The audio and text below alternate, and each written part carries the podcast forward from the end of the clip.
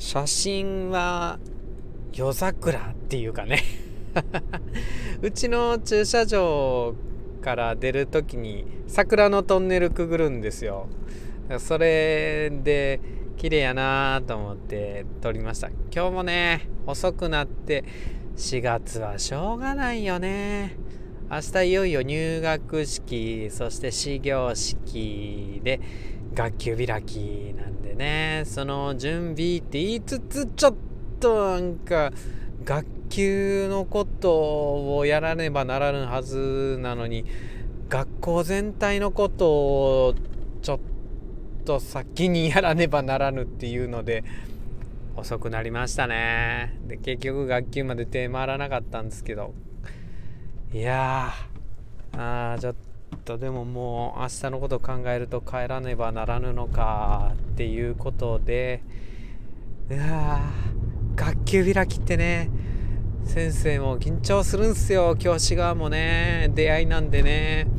まあそこが一番気合い入れんといけない感じなんですけどね。ここで貯金を作ってそれであ大人ではなくあこの人先生なんやみたいな風にね 子供たちに思ってもらってそこの貯金を切り崩しながらなん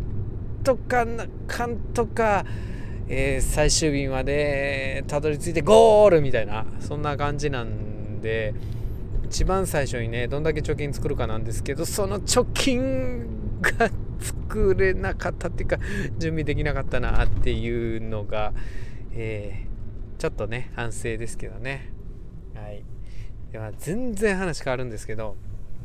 伊坂幸太郎さんの、アイネ・クライネ・ナハトムジーク、うん、これ、モーツァルトでしたっけ？あの、有名な曲ですよね。チャンチャラチャンチャラチャラチャラ、いや、これじゃないな。どんな曲やったかな？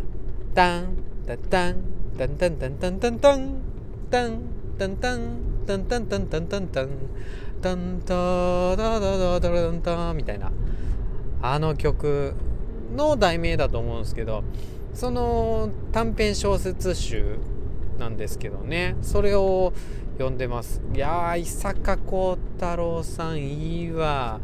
あの短編小説は短編小説なんですけどやっぱりその小説短編がね一個一個どっかでリンクしていてでなんか最初に読んだ話次に読む話その次に読む話でああこれ誰とリンクしてるんやろうってこの人前に出てきた人かなっていうのをねあの想像しながら読むんですよね。これ小説の楽しみ方ですよね。なんていうか映像やとなかなかちょっと難しいっていうか例えば同じ人が出てたらもうあああの人が出てきたなって分かっちゃうしね。だからそれが楽しいんですよね小説読んでて。でもうなんか悲しいことに短編も一番最後かっていうところで全部がオープンエンドとは言わないですけども、うん、全部知りきれじゃないんですけど何て言うか何か余韻を全て残しているので一番最後になんか、うん、全部の伏線が回収されるんかなみたいな風にワクワクしながら読んでます。伊坂幸太郎さんのね「アイニクライネ・ナハトムジーク」これ実は映画化もされていますね。うん、で、